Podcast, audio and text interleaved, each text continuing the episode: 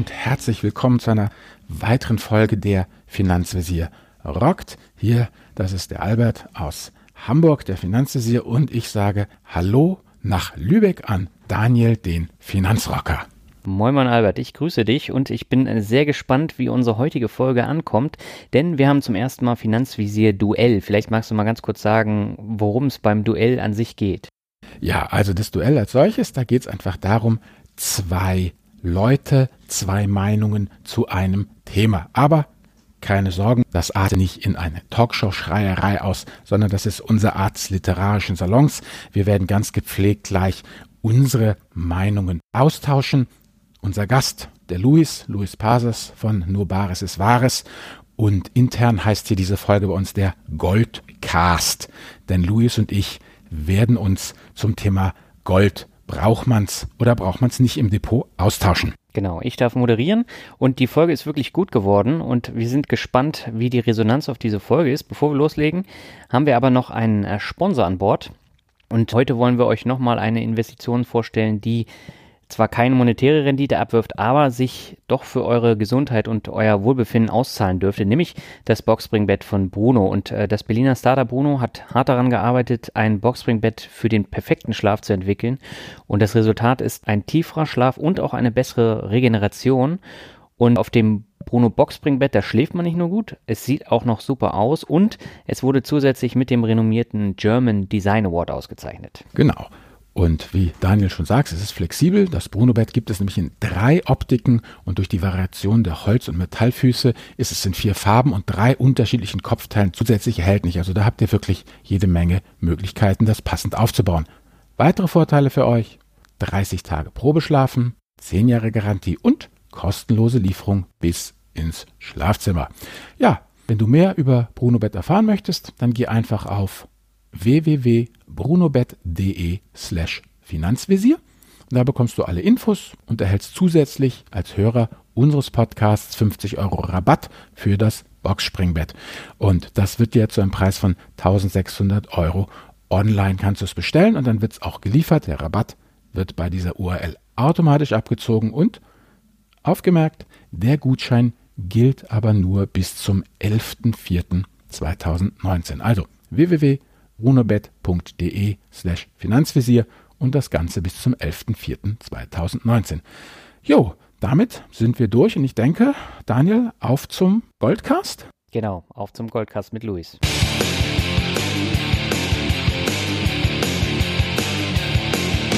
Herzlich willkommen zur ersten Folge von Finanzvisier rockt Duell. Ich übernehme heute die Moderation und begrüße ganz herzlich die beiden Diskutanten Albert Warnecke, den Finanzvisier, der ist ja sowieso standardmäßig hier im Podcast, und unseren Gast Luis Passos. Seid ihr bereit, über Gold zu diskutieren, ihr beiden? Klar, selbstverständlich. Ja, schön, dass es äh, geklappt hat und wir haben ja auch ein interessantes Thema und wir möchten heute über Gold sprechen. Und heute gab es eine News vom World Gold Council, das ist die globale Lobbyorganisation der Goldbergbauindustrie. Und äh, da gab es die News, dass sich die Zentralbanken massiv mit Gold eindecken. Und damit wollen sie natürlich versuchen, unabhängiger vom Dollar zu werden und auch ihre Reserven zu diversifizieren, da sie im Laufe des Jahres mit zunehmenden geopolitischen und wirtschaftlichen Unsicherheiten rechnen. Und der Fokus der Notenbank, der liegt demnach darauf, in sichere und liquide Vermögenswerte zu investieren. Jetzt interessiert mich natürlich jetzt zum Einstieg mal eure Meinung dazu. Sollte der Fokus der Privatanleger angesichts dieser geopolitischen Krisen in den USA, in Venezuela, der Brexit ist ja auch ein Risiko, nicht auch darauf liegen, in sichere und liquide Vermögenswerte zu investieren? Luis. Ja, fange ich doch gerne an. Also meine Position ist, dass Edelmetalle, in welcher Form auch immer, da können wir gerne auch drüber diskutieren, in ein ausdiversifiziertes Weltportfolio mit reingehören. Und so wie es im Prinzip das Tagesgeld als, als Liquidität erster Ordnung gibt, ist Gold in ja, der unmittelbaren Form eine Art Liquidität zweiter Ordnung. Was mir so eingefallen ist, um das Ganze mal ein bisschen die, die, die Bedeutung äh, bisschen plastischer darzustellen. Der Super Bowl, der strahlt ja noch aus und in dem Zusammenhang ist mir eingefallen, der Albert hat ja selber immer verglichen, naja, oder äh, den Vergleich bemüht, ich muss ja meine Defensive haben, ne, wie bei die, die schweren Jungs, die Brecher, die einfach nur halten müssen die Linie. Und dann habe ich die Flinken, die agilen im, in dem Sport, die, äh, die müssen halt die Punkte machen, die Rendite. Ne? Also auf der einen Seite Tagesgeld oder halt kurzlaufende Staatsanleihen, auf der anderen Seite Aktien. Ja? Mhm. Und im Prinzip, und die Reservebank, ja, das ist, das ist das Gold dann. Okay. Und das heißt aber im Umkehrschluss, das gehört dann auf jeden Fall auch angesichts dieser geopolitischen Krisen dann ins, ins Portfolio, gerade wenn dann die Märkte da in die Krise rauschen sozusagen, dass man dann eben so einen Sicherheitsanker drin hat. Ja, ich persönlich finde das schon und die mhm. letzten mehr, also mehrere tausend Jahre Historie lehren, dass es nicht verkehrt ist, einen kleinen Portfolioanteil zumindest in Edelmetallen zu halten und äh, nicht zuletzt der babylonische Talmund, äh, der ja doch mit Weisheit, mit Lebensweisheit äh, glänzt, äh, empfiehlt ja durchaus da auch eine entsprechende Aufteilung des Vermögens und da gehört dann Liquidität und seinerzeit natürlich dann in Form von Edelmetallen mit dazu. Ja, Albert, wie ist denn deine Meinung dazu? Ja, ich, wie soll ich sagen, Gold ja, aber nur um die Frau damit zu behängen. Also ich bin da ganz klar äh, äh, gegen Gold äh, positioniert. Also zum einen weil, ähm, wie gesagt, äh, Luis, ja, das stimmt, das habe ich immer gesagt mit der Defensive und der Offensive. Ähm, allerdings sehe ich eben einfach das ähm, Thema ja, Cash dann doch eher als, als Defensive oder eben, ähm, wie soll ich sagen, äh, die, die Staatsanleihen. Denn was ich sagen muss, ich habe ja doch jetzt hier ein bisschen recherchiert auch für unseren Podcast und was ich da total faszinierend fand, ist, es ist wirklich ja schwer, sich beim Gold unemotional zu verhalten. Das muss ich ganz ehrlich äh, zugeben. Da hat jeder irgendwie eine Meinung und es hat ja auch diesen äh, Mythos. Und ich meine, wer kennt es nicht, diesen legendären Satz, ne? Mein Schatz. Also das ist natürlich dieser Gollum-Effekt, der dann da auch immer greift. Was ich also wirklich festgestellt habe bei der Recherche, irgendwie du suchst nach Gold und du findest äh, auf beiden Seiten des Atlantiks die Wortwolke Gold. Fiat, also du bist immer sofort mit Fiat-Währung am Start mit Bitcoin, mit die Mächtigen sind alle widerliche Kreaturen und abgesägte Schrotflinte. Das scheint irgendwie so die Wortwolke zu sein von den Leuten, die da in Gold machen, muss ich ganz ehrlich sagen, fand ich also auch ganz, ganz erstaunlich. Also was für mich einfach ähm, gegen Gold spricht, ist das, was eigentlich hier auch eben Warren Buffett sagt, dass das Ding einfach äh, nichts produziert, nichts abwirft und in ihrem, wie soll ich sagen, der Herr Warren Buffett hat das ganz wunderbar mal gesagt hier, Gold is a way of going long on fear. Ja, also es geht einfach immer darum, wenn die Furcht groß ist, dann kaufen die Leute äh, äh, Gold und äh, wenn man sich das mal anguckt, was wirklich schockiert hat, muss ich ganz ehrlich sagen, ist die unglaubliche Volatilität von, äh, von Gold auch. Ja, also ähm, die liegt, wenn ich mir angucke, die Volatilität von Gold liegt in etwa in der von, von Aktien. Ja, also irgendwie, wenn man hier jetzt mal eine Volatilität sich anguckt, ich habe das mal ganz grob rausgesammelt, von einem iShares MSCI Emerging World, fünf Jahreswohler irgendwie 13 Prozent und der von Xetra Gold, der liegt irgendwo bei 12 Prozent. Das ist dieselbe Größenordnung, ja, während eben äh, äh, langlaufende äh, äh, ja, Staatsanleihen, deutsche Staatsanleihen irgendwo bei drei Prozent Volatilität liegen. Also mit anderem, Zeug ist volatil. Das heißt, äh, es schwankt wie, wie verrückt. Es taugt nicht so richtig ähm, als Inflationsabsicherung. Und für, für mich ist es auch, wie soll ich sagen, eben, ja, wenn man überlegt, es produziert nichts wie Aktien. Es schwankt wie verrückt, ist für mich kein Stabilitätsanker. Es hilft ja letztendlich in Krisen, ja, sagt man ja, ja. Mhm. Dann habe ich einfach mal zwei Leute gefragt, die sich auskennen mit Krisen. Meine Mama und mein Schwiegervater. Die waren, nämlich meine Mutter ähm, äh, kommt aus Oberschlesien und die weiß, wie es ist, in der Diktatur zu leben damals unter der kommunistischen. Äh, mein Schwiegervater ist dann äh, anderthalb Jahre nach dem Krieg ausgewiesen worden aus Pommern. Und was die zum Thema Gold sagen, ist, da können wir ja sicherlich nachher noch drauf eingehen, aber das Quintessenz von beiden war unabhängig. Wenn du in der, wenn in solchen Situationen brauchst du kein Gold, da brauchst du Familie und du brauchst eben den Clan, das, was wir jetzt hier als Clan-Kriminalität sehen, also genau diese Clan-Sache, die hat sie damals gerettet.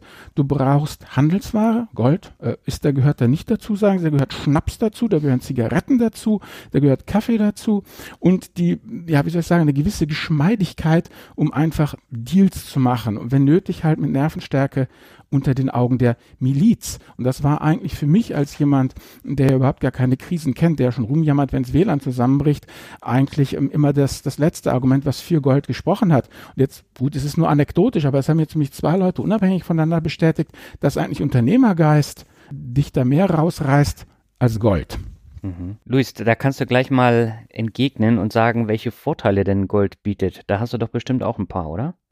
Ja, sehr gerne. Ist natürlich so, was immer gerne bemüht wird, sind dann so Extremkrisen, wo natürlich auch gesagt wird, naja, und dann bringt mir das Gold auch nichts, weil dann werde ich ja enteignet. Oder wer noch so ein bisschen äh, in, in, in der römischen äh, Geschichte wühlt, dann wird dann hier äh, den jüdischen Krieg vielleicht noch kennen von dem Flavius Josephus, wo beschrieben wird, wo die, äh, wo Rom eben Jerusalem belagert und die diejenigen Hebräer, die dann die Stadt verlassen, aufschlitzen, um zu gucken, ob die irgendwie Gold verschluckt haben. Also ganz brutale Szenen. Aber es gibt ja so auch etwas abgemilderte Szenarien. Und äh, das finde ich eigentlich ganz, äh, ganz interessant, dass Albert seine Familiengeschichte anspricht. Weil zum Beispiel meine Großmutter war halt noch sehr, sehr, sehr geprägt von der Hyperinflation, die sie als kleines Kind mitbekommen hat, eben in den 20er Jahren, ja, wo eben Familienvermögen innerhalb kürzester Zeit ausradiert wurden und äh, der Bürgerstand ja, äh, also die Bürgerschicht eliminiert wurde in, in, in weiten Teilen. Und wer vielleicht in den Jahren zuvor etwas klüger und weitsichtiger war und nicht sein ganzes Gold für Eisen gegeben hat, sondern da eine Reserve gebildet hat, der hatte nicht nur die Möglichkeit, gut durch die Krise zu kommen. Und wer sich da mal Bilder machen will, wie die Verarmung da vonstatten gegangen ist, dem empfehle ich vom Ferguson das Ende des Geldes. Das ist sehr, sehr schön protokolliert und auch erschreckend protokolliert. Das war eben keine Extremkrise mit Milizen und Ausweisungen äh, und ähnliches, aber eben äh, dass äh, das Papiergeld nichts mehr wert war, also mhm. nur zum, zum Tapezieren oder zum Heizen. Ja. Und wer eben da sein paar Unzen behalten konnte, der konnte für kleines Geld dann auch den Grundstock für ein größeres Vermögen legen. Ja, analog dazu eben äh, in Argentinien Anfang des Jahrtausends wo dann auch der Mittelstand äh, die ganzen argentinischen Peso verloren hat, das äh, entsprechende Vermögen, Geldvermögen und wer halt Dollar hatte oder eben Gold, konnte sich eben für kleines Geld in Anführungsstrichen ja dann auch mit äh, Vermögenswerten im Inland auch äh, wieder eindecken oder halt ähm, seine bürgerliche Existenz sichern. Und wer das eben nicht hatte, der hat halt eben Pech gehabt. Hm. Welche Alternativen gibt es denn für dieses äh, typisch physische Gold, was die Leute dann immer im Garten vergraben? Da gibt es doch bestimmt auch Alternativen, wenn ich keine Lust habe, jetzt auf ähm, dieses physische Gold zu setzen, oder? Ja, also würde ich sagen, offen gesagt, aus meiner Meinung, ich bin ja wie gesagt Goldgegner, ja, aber mhm. wenn Gold dann bitte physisch. Also von diesen ganzen äh, Alternativen, dieses Buchgold halte ich ja, oder Papiergold halte ich überhaupt nichts, weil es ist in meinen Augen sinnlos, weil ähm, das, was ähm, Luis ja gerade erzählt hat mit Argentinien und dem Peso, mhm. ja, und in solchen Situationen, wenn dann womöglich auch noch ein Goldverbot droht, ja, oder wie Luis ja schon gesagt hat, ich gab äh, Gold für Eisen, ne, diese ganze, wenn dann an Patriotismus dann äh, äh, appelliert wird, ähm, dann äh, in solchen Situationen muss man sein Gold einfach äh, äh, bei sich haben. Und äh, dann glaube ich nicht, dass es eine gute Idee ist, das entweder im Banktresor zu haben oder eben wirklich als Papiergold ähm, zu haben. Also dieses Xetra Gold und so, also davon halte ich ähm, einfach überhaupt nichts. Was beispielsweise mit ETCs? gar nichts. Da bist du ja nochmal im äh, ganzen Kontrahentenrisiko drin. Also ich habe mal ein bisschen ähm, recherchiert hier zum äh, Thema die Nummer eins hier auf dem deutschen Markt ist ja praktisch die ähm, Deutsche Börse Commodities GmbH, ne? Mhm. So, also und die äh, gibt dir im Xetra Gold raus und wenn du da mal einfach im äh, Handelsregister nachguckst, ja, das ist die totale Klitsche, ja. Die hat einen Umsatz pro Jahr von 13,3 Millionen Euro Umsatz. Das ist echt nicht viel. Die hat eine Million Stammkapital, ja, äh, und sie hat ähm, hier irgendwie äh, sieben Gesellschafter. Das ist die Commerzbank, die Deutsche Bank, die Deutsche Börse AG, die DZ Bank, dann die Metzler Bank, dann die von Tobel Beteiligungen und dann noch äh, Umicore AG. Das ist so eine ähm, auch ja Gold Firma, mit der eben die äh, äh, Deutsche Börse Commodities GmbH zusammenarbeitet. So, und ähm, von den Banken ist jede mit 162.000 da äh, investiert.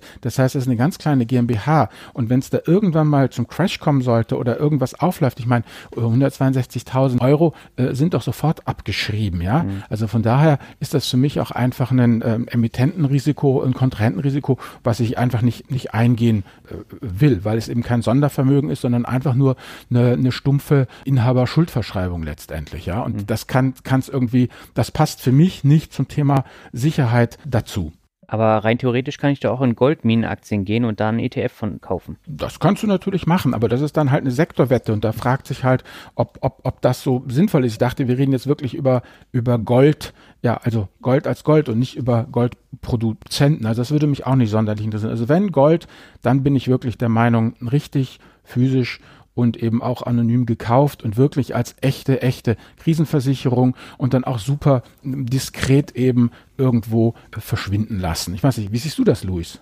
Ja, in dem Punkt sind wir ja sogar einer Meinung und äh, also wenn Gold, dann äh, pur und eben möglichst ehrlich, so wie das Edelmetall an sich eben auch ist. ja.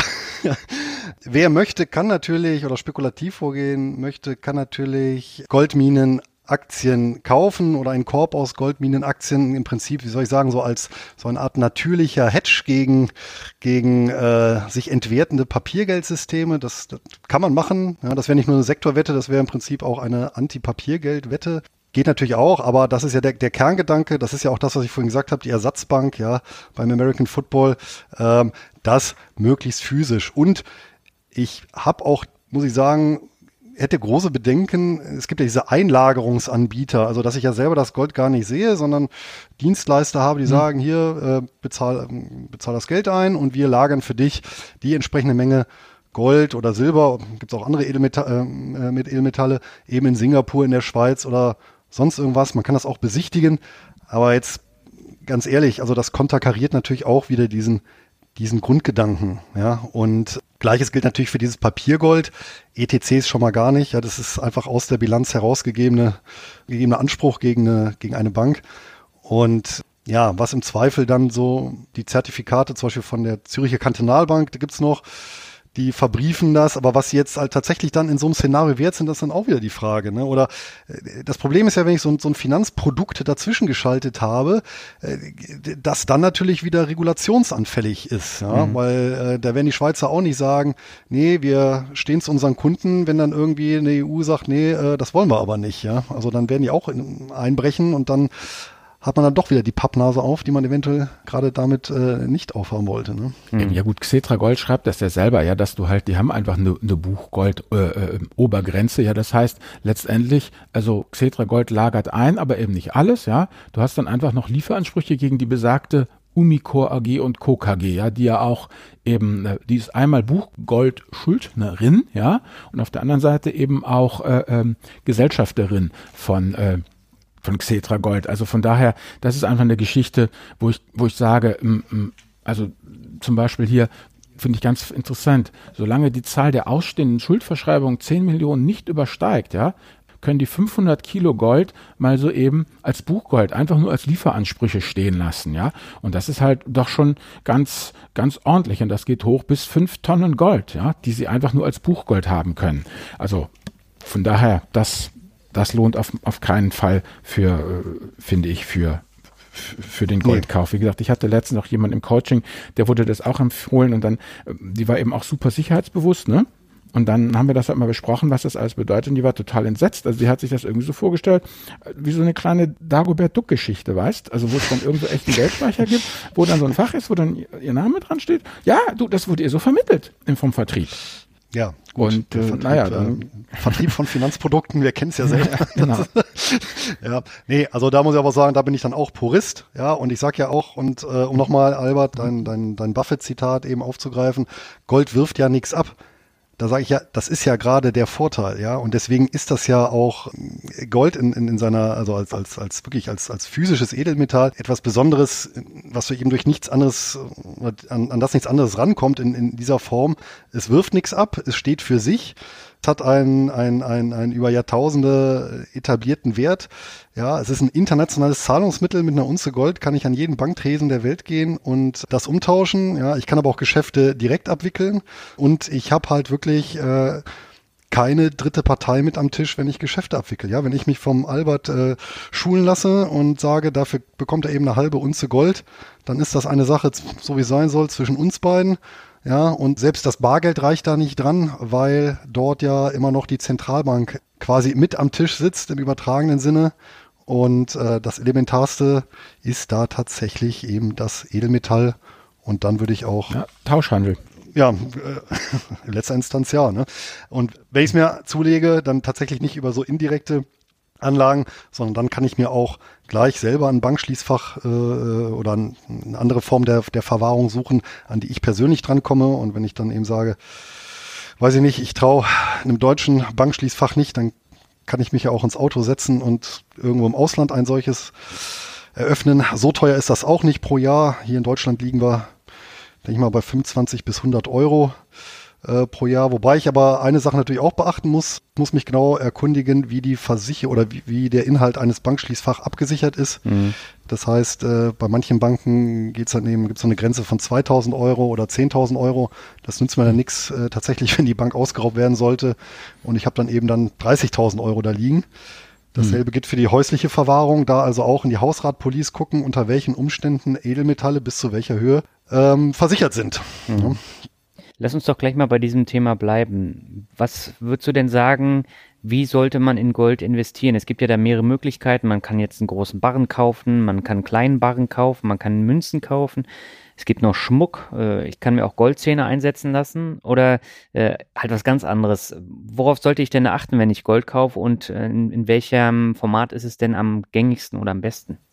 Also ich würde es auf jeden Fall also erstens bei einem seriösen Händler, also der, wie soll ich sagen, der, der osteuropäische Anbieter am nächsten Autohof, der äh, mit 50 Prozent Abschlag zum Marktpreis verkauft, würde ich eher mit Vorsicht genießen. Aber die großen Handelshäuser, da macht man sicherlich nicht viel verkehrt. Wobei ich jetzt auch im Vorfeld mal ähm, meine Frau gefragt habe, ähm, wie die das momentan handhaben bei der Bank. Und weil es tatsächlich mittlerweile viele gefälschte insbesondere Barren gibt, weil die einfach zu fälschen sind. Wenn man dort an der Bank äh, Gold verkauft, dann dauert es noch ein paar Tage bis zur Gutschrift, ähm, weil die das wirklich mittlerweile prüfen. Ne? Also vorher wurde das taggleich oder später am nächsten Tag wertgestellt. Mittlerweile dreht das eine Prüfschleife, um zu gucken, ist das nicht irgendwie ein, ein, ein Wolframkern mit, äh, mit Goldüberzug. Mhm. Und ähm, ach so, da kann man dann nicht mal die Archimedes-Nummer machen, weil die Dichte dann passt, oder wie?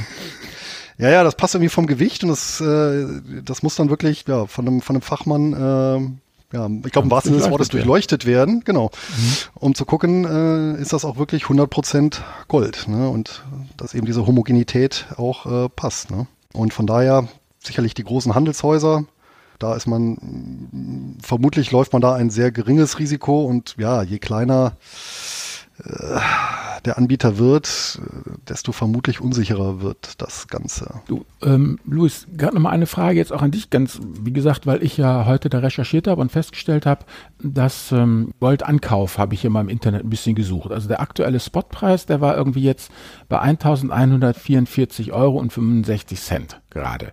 Und dann, äh, wenn ich dann verkaufen will, also ich rede jetzt also wirklich nur von ähm, wirklich diesem hochreinen Gold, ne, dieses 995 oder 999er Gold, eben nicht dieses äh, kleine Schmuckgold. Und da habe ich festgestellt, dass man da beim, was, was den Preis angeht, eben eben nicht den Spotpreis kriegt, sondern dass es da auch genauso wie bei Aktien einen Spread gibt. Also das heißt, du, du zahlst, du kriegst da äh, zwischen ja, einem Prozent und knapp und dreieinhalb Prozent weniger für deine Unze, als der aktuelle Goldpreis eben ist. Also du kriegst eigentlich nicht den Goldpreis ausgezahlt, sondern je nach Anbieter etwas oder deutlich weniger.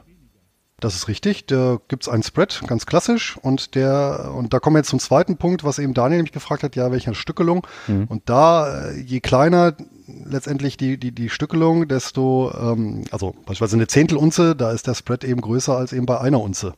Also ich denke mal, also grundsätzlich ist man mit, mit Münzen besser bedient als mit Barren, weil die Münzen sind halt schwieriger zu fälschen, ja. Und äh, Zudem, also ich persönlich finde es auch ästhetischer, aber es ist natürlich eine Geschmackssache, sind äh, auf jeden Fall international gängig. So der Krügerrand äh, hat noch ein bisschen Rotschimmer, weil er noch ein bisschen Kupferanteil mit, mit dabei hat. Oder halt der Wiener Foliamonika, der Maple Leaf, gibt's ja jede Menge. Und ja, ich denke mal, da ist man mit, mit, mit einer halben Unze bis Unze Münze eigentlich gut bedient. Da fällt der Spread nicht zu groß aus. Und wer eben kleine Stückelungen haben will, der kann durchaus ja auch dann zum Gold des kleinen Mannes, was ich aber auch ganz interessant finde, zum Silber greifen.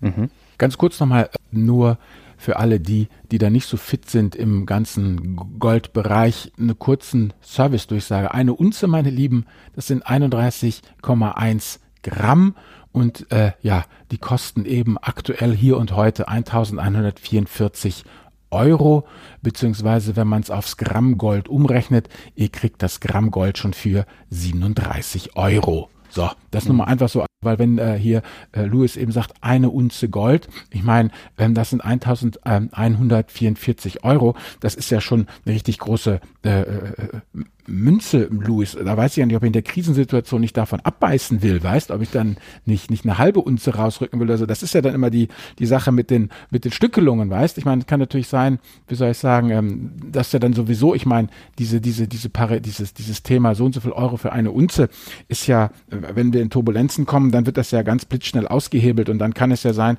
dass eine Flasche Wasser auch mal gerne zwei Unzen kostet. Also von daher, wie siehst du, weil du jetzt mit dem Spread sagst, ist es dann nicht eigentlich sinnvoller? Also für mich, wenn man schon einen auf Sicherheit und, und Krise macht, dann sollte man doch vollkommen auch ab, absehen, meiner Meinung nach, von diesem Thema Spread und was kostet mich das, sondern dann sollte ich doch eigentlich eher so kaufen, dass ich äh, äh ja dann mit kleinen Stückelungen arbeiten kann. Ich habe mal gelesen, es gibt so Schokoladentäfelchen Gold. Die gibt's ja, ich wollte gerade sagen, ja, ja, ja, ja, ja. Ja, aber da ist der Spread, der, der, der so hoch, also die will ich mir, die will ich mir halt nicht kaufen.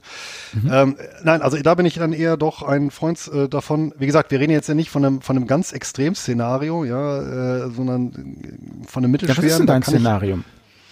Naja, wenn ich eine, zum Beispiel eben eine, eine, eine, eine schwere Inflation, eine Währungskrise habe, äh, mhm. nehmen wir mal an, eben sowas wie 1923, dann helfen mir durchaus auch die Unzen, wenn ich dann eben äh, sage, gut, äh, ich erwerbe dafür dann eben in so einer Situation beispielsweise Immobilien oder äh, dann tausche ich um und oder behalte es eben über die Zeit, äh, bis eben eine neue stabile Währung rauskommt. Ja für den sicherlich nehme ich dann die Unze Gold nicht, um an der Aldi, um bei Aldi hier an der Kasse meine meine Packung Nudeln zu äh, kaufen. Ne? Das da wird wahrscheinlich auch mit dem Rausgeben ein bisschen schwierig. Aber da hilft vielleicht eben eine Beimischung äh, durchaus von Silber. Und da ist natürlich sehr interessant. Da ist es äh, zwar in Deutschland nicht mehr möglich, weil ich glaube 2013 oder so die Serie eingestellt haben. Aber im Ausland, in Österreich und Frankreich, da gibt's noch die Euro- oder Silber-Euro-Prägungen. Das heißt, da wird tatsächlich gesetzliches Zahlungsmittel ist das auch in diesen Ländern. Das heißt, äh, gibt auch einen Annahmezwang eben in Österreich und Frankreich, dort, wo die eben geprägt werden. Okay. Da gibt's eben fünf, zehn und ich glaube sogar 20 Euro Münzen mit, die zum hohen Teil aus, äh, zum großen Teil aus Silber bestehen. Und die kann ich tatsächlich hier wie, äh, wie früher hier auch am Banktresen für einen Papierzehner mir dann eben einen Silberzehner holen. Ne? Und äh, wenn ich mir davon eben einen entsprechenden Bestand aufbaue, bin ich sicherlich dann auch tatsächlich äh, supermarktfähig. Ne? Dann mit, äh, mit dem Geld. Mhm. Jetzt muss ich nochmal einhaken, weil das Thema Gold kaufen, du hast ja eben gesagt, man sollte sich an die großen Händler wenden. Also Degussa ist ja zum Beispiel einer, gibt es ja noch diverse andere, aber wenn man jetzt zum Beispiel mal bei Google schaut und da das Thema Gold eingibt, äh, da kommen ganz, ganz viele obskure Seiten. Äh, gibt es denn eine Seite in deinen Augen, wo man dann mal gucken kann, ohne dass da äh, Abzocke dahinter ist? Ja, ich hätte jetzt auch spontan gesagt, die Gusser, mhm. die sind, glaube ich, da über den, über den Zweifel erhaben. Ansonsten sicherlich die, ja gut, dann ist halt die Frage, wie anonym das äh, ist, aber äh, die gängigen Banken sind sicherlich auch keine falsche Adresse, wenn ich da auf Sicherheit gehen möchte. Und ich würde eher, muss ich sagen, bei einer Bank kaufen, als äh, bei einem dieser kleineren Internethändler. Äh, mhm. ja. Also das ist, äh, da muss man halt immer so ein bisschen abwägen. Also irgendein Tod muss man dann immer sterben. Ne? Und äh, aber wenn es mir darum geht, eben wirklich sicher zu sein, dass ich, wenn ich Summe X investiere, auch Summe X in, in, in Gold habe, dann ist die Solidität des Anbieters wichtig. Und dann mhm. tut es auch eben eine Bank oder, oder ein, ein, ein großes Handelshaus, haben wir da noch, Hereus, äh, Degussa, ja, das sind sicherlich, äh, sicherlich gute Adressen und äh, die auch, sag ich mal, ja, vernünftige Kurse stellen, also und ja, wo man auch wieder verkaufen kann, ist ja auch das nächste. Ne? Also mhm. es kann ja durchaus sein, dass dass ich in bestimmten Situationen auch äh, zur Portfolio, zum Portfolioausgleich dann äh, ja wieder Gold verkaufen möchte. Mhm. Ja, es gibt ja ein großes Goldvergleichsportal namens gold.de. Das ist ja auch ein Anlaufpunkt, wo man da mal gucken kann, wie viel ist jetzt die Unze Gold wert oder wie viel ist jetzt äh, die Unze Silber wert. Aber äh, da geht der Verkauf ja tatsächlich dann über kleinere Shops und äh, die warnen halt auch vor Fake-Shop-Warnungen. Und äh, das ja. fand ich zum Beispiel auch interessant, weil da gibt's tatsächlich Seiten, die werden dann auch über AdWords beworben und äh, das sind absolute Fake-Sachen. Und äh, gerade für Leute, die, die es eben nicht wissen, wie man da im Internet äh, vorgehen sollte, äh, die sind natürlich dann ähm, ja praktisch total aufgeschmissen, wenn sie da bei so einem kaufen. Ja, natürlich. Aber das ist ja, das ist letztendlich für alle teuren äh, Güter. Das gilt ja dann eben für, für, für Markenklamotten oder so geht das ja genauso. Ne? Also überall, wo da eine Spanne drin ist. Und ähm, ja, äh, das mit dem Verkauf, äh, Goldverkauf an der, am, am Autohof, das war jetzt auch nicht aus der Luft gegriffen. Da mhm. gibt's ja auch äh, tatsächlich entsprechende betrügerische Banden, die dann mit herzreißenden Geschichten ihren Goldschmuck, angeblich echten Goldschmuck anbieten, weil sie dringend Geld brauchen, um für die Krankenhausbehandlung irgendeines Verwandten und deswegen das billig abgeben und das ist natürlich dann äh, ja so Katzengold, ne? Also mhm. irgendwie äh, äh Stahl mit äh, mit ein bisschen bisschen Goldfarbe, ne? Und ja, ja, unsere ja. Das kennt man ja natürlich. Ist, unsere mittlere macht genau. ja gerade eine Tour durch Südostasien und es gab natürlich zu Weihnachten für alle Geschwister, verstehst du, aus Südostasien echte Markenware.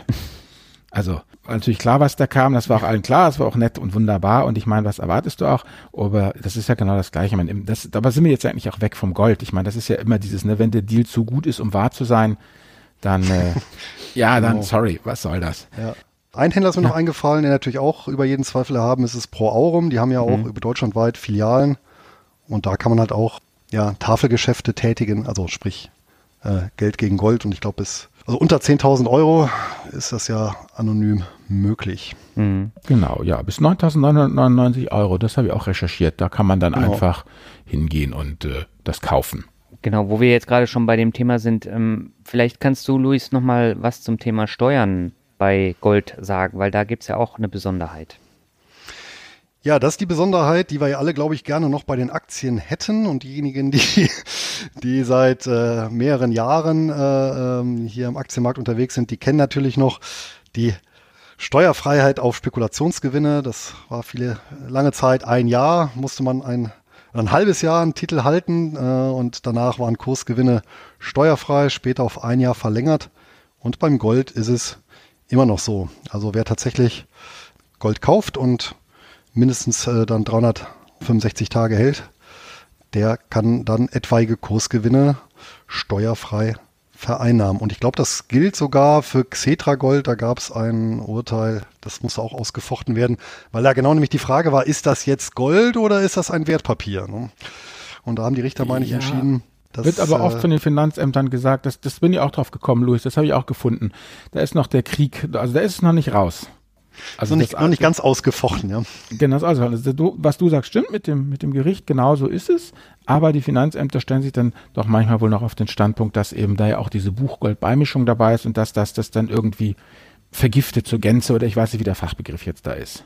Mhm. Ja, Genau. Oder im Zweifelsfall haben die, hat der, das Finanzministerium immer noch diese Möglichkeit eines Nicht-Anwendungserlasses, was natürlich auch so eine deutsche Spezialität ist, die so ein bisschen krude anmutet, dass also ein Finanzminister sagen kann, seinen Behörden, nein, was die richterliche Gewalt sagt, das wird erstmal nicht angewandt, sondern das muss jeder einzelne Bürger einklagen. Ja. Wie viel Gold sollte denn ein Anleger in der Asset Allocation haben? Was ist denn so, so, so ein Richtwert? Was würdest du sagen, Luis? Naja, welche Aktien- oder Anleihenquote sollte er haben? Das ist natürlich schwierig zu beantworten. Ja, es gab ja immer so diese, diese berühmten fünf bis zehn Prozent, mhm. was ja über viele, viele Jahre so auch bei Vermögensverwaltern so ein Richtwert war, was man halten sollte. Das ist sicherlich nicht verkehrt. Ja, also hängt aber, wie gesagt, von der, ja, von den persönlichen Präferenzen ab. Wir, ich kann mir durchaus auch vorstellen, dass äh, manche, die sagen, okay, hm, ich rechne mit, mit, mit krisenhaften Zeiten und positioniere mich dann eher mit 20, 25 Prozent, ja, aber mhm. wer, wer eben ein bisschen optimistischer in die Zukunft guckt, der sagt dann, nee, so eine kleine Absicherung reicht, ja, ich brauche eben nicht das große Versicherungspaket, sondern mir reicht eine, ein kleines oder eben wie Albert, ich brauche gar, gar keins. Ja. Das ist ja das ist eine Frage der persönlichen Präferenzen. Ja. Mhm. Wie deckst du denn das ab, Albert? Gar nicht. Wir haben kein Gold, weil ich, also ich, wie gesagt, einfach, mm, mm, mm, ich habe das hier mal, also ich denke, es bringt einfach nichts mehr. Mir ist die, die Downside, also die entgangenen Gewinne zu groß und die Upside zu gering, weil ich einfach denke, ähm, ja, ähm, nach allem, was ich so höre in der Krise, du brauchst den Clan, du brauchst Handel, du brauchst irgendwie Pfiffigkeit und, und, und, und Wiefheit und wenn es hart auf hart kommt, dann musst du deine Kartoffeln, also und alles selber anbauen und deine, deine Kanickel halten. Also das ist ja mal das, was ich dann auch mitbekommen habe, eben Thema, wenn du auf dem Land bist, wenn du ein bisschen Stück, Bundstück hast, ja. ja. Ich habe einfach mal Folgendes gemacht. Ich habe meinen Portfolio Visualizer, das ist so ein Tool, mit dem man einfach ähm, ja, ähm, analysieren kann. Und ich habe das mal von Januar 95 bis Januar 2019 mir mal angeguckt, wie da so bestimmte Performance-Geschichten äh, sind. Mhm. Und äh, wenn ich jetzt eben sage, ich habe diese berühmten 10% Gold mit dabei, ja. ja. Also ich habe das ganz, ganz, ganz simpel gemacht. Ich habe einfach nur gesagt, ich nehme ähm, 70, 30 mehr oder minder, ja. Also ich nehme einfach den, den, den, den, äh, die ganzen Industrieländer und ich nehme die Schwellenländer dazu und einmal nehme ich nochmal 10% Gold dazu und lasse die 10% Gold dann weg, ja. Das tut tut gar nichts am, am, äh, äh, an der, mm, am, am Endwert der ganzen äh, Geschichte, ja. Mhm. Also äh, äh, mit Gold gibt es tatsächlich äh, ein kleines bisschen äh, mehr. Also du hast praktisch, äh, wenn du, wenn du das guckst, wenn du 10.000 Euro reinsteckst und es von 95 bis 2019 laufen lässt, dann kriegst du knapp 55.000 Euro raus nach der Zeit. Wenn du, wenn du kein Gold hast, wenn du Gold dabei hast, dann hast du gut 55.000 dabei, ja. Also äh, äh, ähm, die ganzen ja, Schwankungen sind ziemlich ähnlich und habe gesagt, okay, jetzt mache ich mal nur Gold, ja, und lass das daneben laufen. Und was fand ich total faszinierend, weil wenn du nur Gold hast, dann kriegst du 32.000 äh, Dollar raus statt 55.000 Dollar, aber die Schwankungen sind, sind ziemlich ähnlich. Also es ist genauso ein wilder Ritt äh, wie mit Aktien. Ja, also im, äh, im, die, die, die Standardabweichung ähm, liegt bei, bei 16 Prozent, genauso wie, wie bei Aktien. Das beste äh, Jahr war plus 30 Prozent. Vergleich dazu bei Aktien das schlechteste Jahr, äh, das beste Jahr plus 42 Prozent. Gut, beim schlechtesten Jahr, also das schlimmste Jahr war minus 30 äh, Prozent, bei den Aktien minus 43 Prozent. Da ist nochmal ein Unterschied festzustellen. Aber letztendlich, das, da, da merkt man gar nichts. Ob man jetzt Gold dabei hat, das bringt an der Rendite nicht viel. Das ändert auch an der Schwankung eigentlich nicht, nicht viel. Das, das tut sich überhaupt nicht. Also wenn, wenn Gold, dann würde ich auch nicht sagen 15, 15 Prozent, weil wie gesagt, das ist in meinen Augen vollkommen falscher Ansatz, denn man muss es eigentlich so machen, wie Louis sagt, es ist ja meine Ersatzbank. Also das heißt, da rechne ich dann eher nach der Burnrate. Ich sage, was braucht meine Familie oder was brauche ich, ja? Und wie lange glaube ich, dass die Krise dauert? Und danach bemesse ich diesen Sicherheitsanker dann, ja?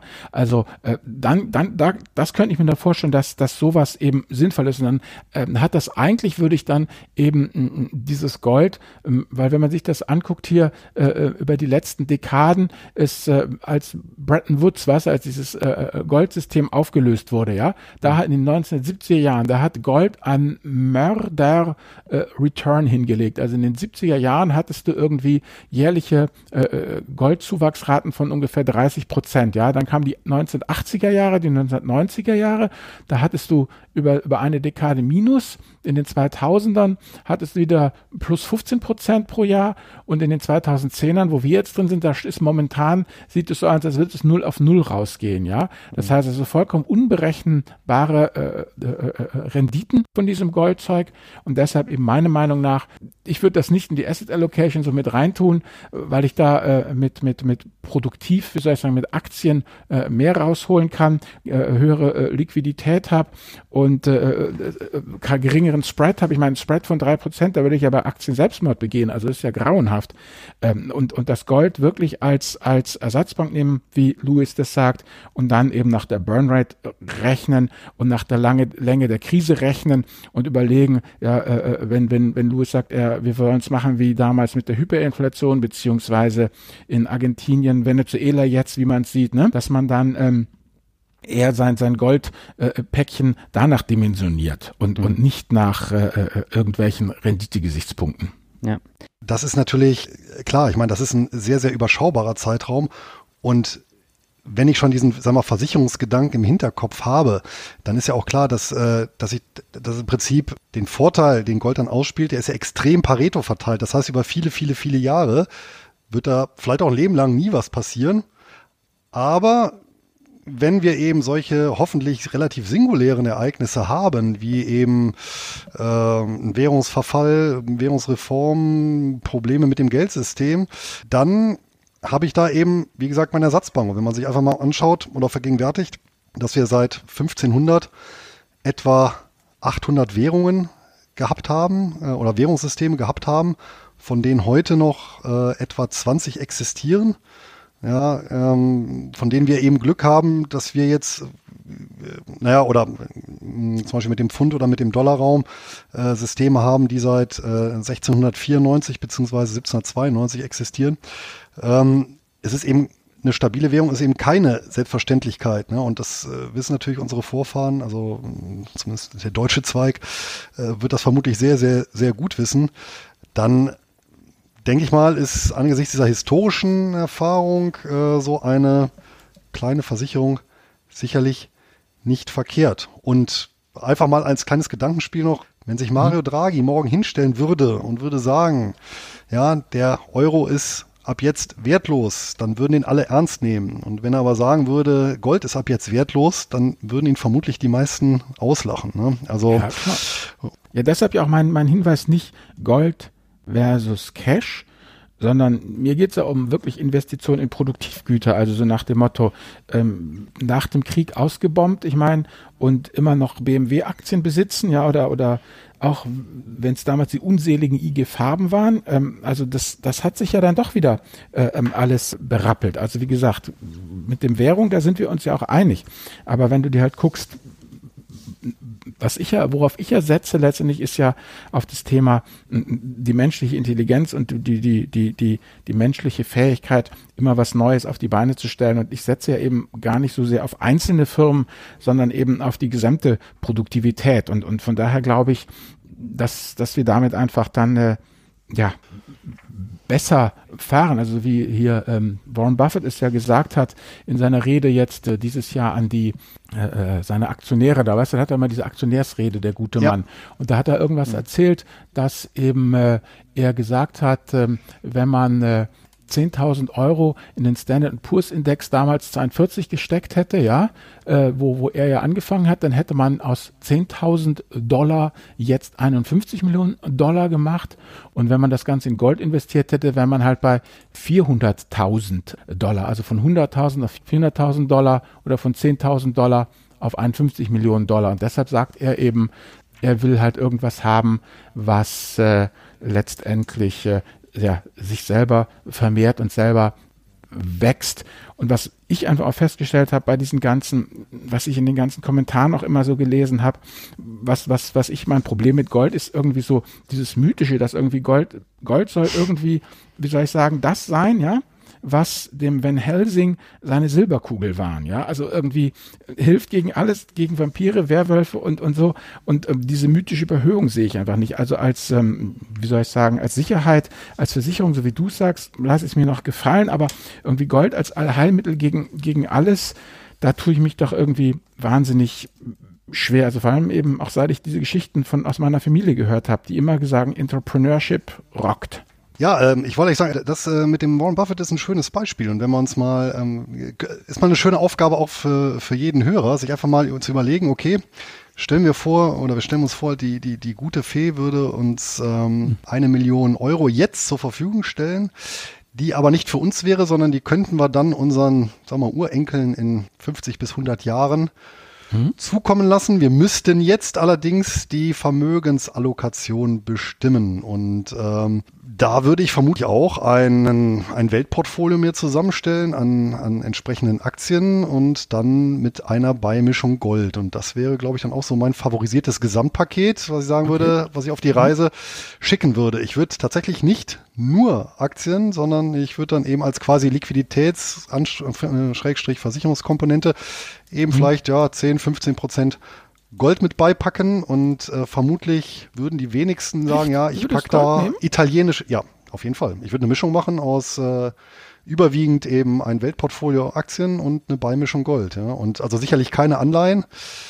Äh, nein, nein, nein. Und äh, sicherlich auch keine Liquidität. Okay, nee, ich würde, würde irgendwie ähm, kann man natürlich zu stehen, wie man will. Ist ja vielleicht jetzt nicht schlau, irgendwo an der Sylter Abbruchkante zu kaufen, aber ich würde, ich würde kein Gold nehmen. Ich würde ähm, irgendwas doch mit, mit Land nehmen. Naja, beim Aktienpaket wäre natürlich Reiz dabei, ne? Also da habe ich natürlich dann auch die Immobilienkomponente mit abgedeckt. Ja gut, toll. Und in meinen Aktien sind auch Goldminenaktien dabei. ja, Genau, aber ich meine, es hat ja auch, aber es hat ja auch einen Grund, weil du sagst, diese mythische Überhöhung. Also es hat ja mit, mit Mythos, äh, wenn wir auch ein bisschen die Geschichte auf, auf, auf, auf makroökonomischer Ebene das Ganze betrachten und vom Mythos weggehen, es hat ja seinen Grund zum Beispiel, dass die Zentralbanken sich mit Gold vollsaugen äh, oder jetzt wieder, weil natürlich auch in der, in der, in der Vergangenheit, gerade in Krisenzeiten, ähm, war Devisenbeschaffung halt tatsächlich eben nur gegen Gold möglich und äh, da hat der der Alan Greenspan ja ähm, in einer mhm. Rede 1998 also gesagt äh, vor dem also eine berühmte Rede vor dem US House Banking Committee also so einer Behörde da hat er eben nochmal begründet, warum die Zentralbanken eben äh, äh, Gold kaufen. Denn äh, Papiergeld wird in Extremis von niemandem angenommen, Gold dagegen schon. Gold repräsentiert die höchste Zahlungsform der Welt. Ich meine, das hat da, damals der, der führende Zentralbanker gesagt. Und der wusste natürlich warum und wenn man sich eben mal guckt, äh, wie halten Staaten die Liquidität aufrecht, äh, wenn es mal äh, nicht ganz so rund läuft oder in, in Krisen und Kriegszeiten, das ist natürlich schon traditionell seit der Antike eben über den Goldvorrat. Deswegen war die Schatzkammer auch äh, so wichtig für das, das Überleben von Dynastien. Ne? Weil ich mich ja frage, wie sie es in Venezuela jetzt machen. ja, die haben ja Die haben Öl. Ja, wo du das jetzt gerade schon erwähnt hast mit äh, der FED auch. Ich habe ja zum Einstieg auch gesagt, dass die Notenbanken momentan sehr viel Goldreserven aufbauen. Und das hängt ja unter anderem auch damit zusammen, weil Trump äh, Angriffe auf die FED gefahren hat. Und das kann natürlich im Umkehrschluss dann auch zu einer anhaltenden Schwäche des US-Dollars führen. Jetzt stelle ich mir natürlich die Frage, hat das nicht auch einen negativen Effekt auf das Gold, wenn der US-Dollar so schwach wird? Ähm, weil das. Währungsrisiko ist ja beim Gold auch vorhanden, oder nicht? Also sagen wir mal das Kursrisiko, also ja, ja. Äh, beim Gold richtig. Ja, aber ähm, also traditionell ist es ja so, dass ja Gold ein seit dem Ende von Bretton Woods ja in, in, in in Konkurrenz zur Weltleitwährung steht und das ist ja der Dollar. Also in der Vergangenheit war es eher typischerweise so schwacher Dollar, starkes Gold. So, also als Grundtendenz und umgekehrt starker mhm. Dollar, schwaches Gold. Natürlich gab es Phasen, wo es mal anders war. Ja, genauso wie es eben Krisenphasen gab, wo das Gold gestiegen ist, beispielsweise in ja, 2001, 2003 nach dem Dotcom-Crash, oder auch Phasen, wo es mal zwischenzeitlich gefallen ist, wie beispielsweise in der Weltfinanzkrise 2007 bis 2009. Ja, also das ist ein bisschen uneinheitlich, aber tendenziell gegen die Weltleitwährung, sofern die jetzt nicht 100% goldgedeckt wäre oder allgemein goldgedeckt wäre, würde äh, oder ist das etwas gegenläufig. Das heißt, ich hätte da tatsächlich mit Gold äh, eine Möglichkeit, auf Währungsebene sogar ein bisschen zu diversifizieren. Gibt es denn noch weitere Risiken? Naja, jede Menge. Ne? Also ich habe natürlich, ich habe ich hab ein Enteignungsrisiko und das ist ja nicht nur bei Diktaturen wie unter Mao, Stalin, Hitler, sondern eben auch unter Demokratien. Äh, ausgerechnet die USA, das denkt man ja gar nicht, die äh, 1933 ein Goldverbot erlassen hat. Ich glaube, es gab eine Freimenge von, von ein paar Unzen, weil Gold damals wesentlich weiter verbreitet war. Alles andere musste abgegeben werden innerhalb einer Frist. Was danach erwischt wurde, wurde enteignet. Und das halt in einem, ja, freiheitlichen System und das Goldverbot wurde erst in den 70er Jahren wieder, äh, wieder aufgehoben. Ne? Das hat also 40 Jahre hm.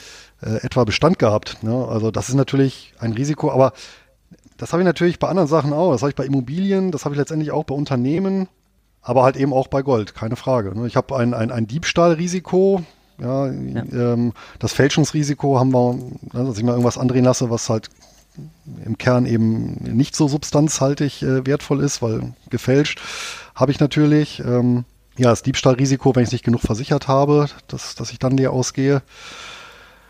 Ja, ich denke mal, das ist ja, das sind ja schon einige, einige Risiken. Ne? Und halt mhm. das allgemeine Kursrisiko dann sowieso gegenüber meiner Währung. Ja.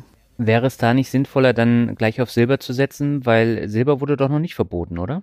Das stimmt. Ein Silberverbot ist mir nicht bekannt. Und wie gesagt, also die beste Anlage, die, äh, die es seinerzeit gab, war tatsächlich dieser deutsche Silberzehner. Ich glaube, da war eine halbe Unze Silber drin und ich konnte wirklich am mhm. Tresen der Bank äh, 10 Euro für, also 10, 10 Papier-Euro für 10 äh, Silber-Euro eins zu eins getauscht bekommen, ohne irgendwelche Aufgelder. Das heißt, nominal war ich eingeloggt. Ich konnte nie unter 10 Euro fallen, hatte aber volles, äh, das volle Kurspotenzial des Silbers äh, konnte ich damit ausschöpfen. Äh, wer sich seinerzeit damit eingedeckt hat, ja, der hat äh, quasi, wie soll ich sagen, die Ersatzbank und die Abwehr äh, miteinander verbunden, um im äh, Eingangsbild zu bleiben. Und äh, wer es jetzt noch nachholen möchte, kann das eben noch tatsächlich über, ja, über Frankreich oder, oder Österreich versuchen. Ja gut, mhm. aber das ist ja dann schon wieder eine Spekulation, äh, Louis. Eigentlich wollen wir ja da gerade nicht spekulieren, sondern wir wollen ja wirklich uns das aufbauen, dass dann, wenn es wirklich Stress gibt, man, man, äh, wie soll ich sagen, dann davon zehrt. Ich weiß nicht, ob, ob, ob mittlerweile diese Silberaktion noch so lukrativ ist oder ob man die nicht damals hätte dann auch sich eindecken und dann irgendwann hätte verkaufen müssen. Weißt du, wir hatten nochmal diese riesige Silberspekulation so. da. Mhm die, die, also, also ich denke, Edelmetalle ist für mich irgendwas, ja, wie du schon sagst, dass man dann schlimmstenfalls oder bestenfalls eigentlich an die bucklige Nachkommenschaft weitergibt, wenn ja. man es nicht gebraucht hat. Ja, mir ging es ja nur darum, dass diejenigen, die Angst haben, oh, der Preis schwankt so sehr, da kann ich natürlich nominal einziehen mit so einer Münze, ja, die gleichzeitig Zahlungsmittel ist. Also ich habe ja quasi okay. nach unten äh, äh, ja, ne, nach unten einen, einen, Sockel, unter den kann ich nicht fallen, aber nach oben hin volles Kurspotenzial. Ja? Mhm. Also äh, das heißt in der Not, wenn der Silberpreis dann tatsächlich stark steigen würde im Rahmen einer Währungskrise, hätte ich eben das, den, den, den Edelmetallwert im Vordergrund. Ja, aber ja. Ähm, als ängstliche, ängstlicher Anleger sagt, hm, so hohe Kursschwankungen ist mir vielleicht nicht so wohl ja. bei, habe ich eben die Nominale. Nachteil ist natürlich, ich muss da einiges, äh, einige Kilo von kaufen dann. Ne? Also,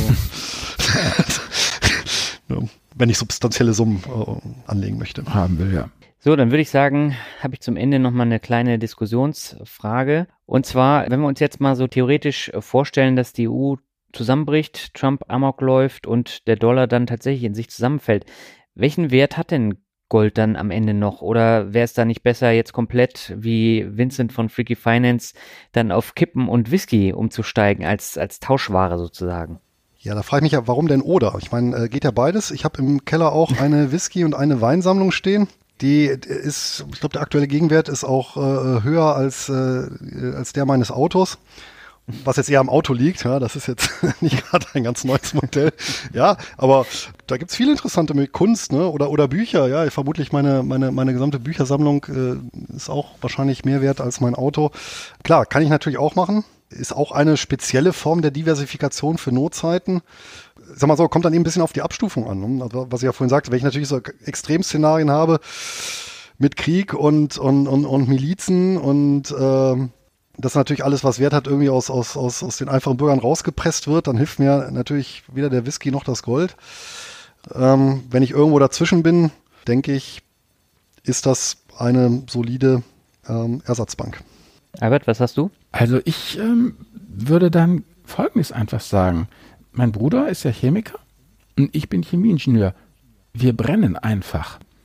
Ich setze wieder auf, ich setze wieder auf den Unternehmergeist, weil ich glaube, dass zum Beispiel äh, der Preis, den Louis dann für äh, seine edlen Brände erzielt, nicht so viel höher sein wird als äh, das, was mein Bruder und ich dann da zusammen brennen, Hauptsache gut genug. Und solange uns das auf die, die Ladefläche eines Trucks bringt, weißt du, mit dem wir irgendwo hinfahren können und da gegen was eintauschen können, äh, äh, halte ich das irgendwie für, für, für, für äh, äh, pfiffiger. Also wie gesagt, also ich bin da durchaus.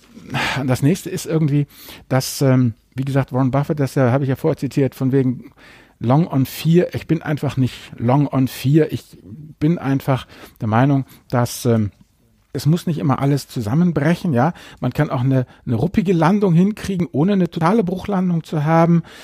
Herr Trump ist immer noch eingebunden in eine ziemlich mächtige Administration.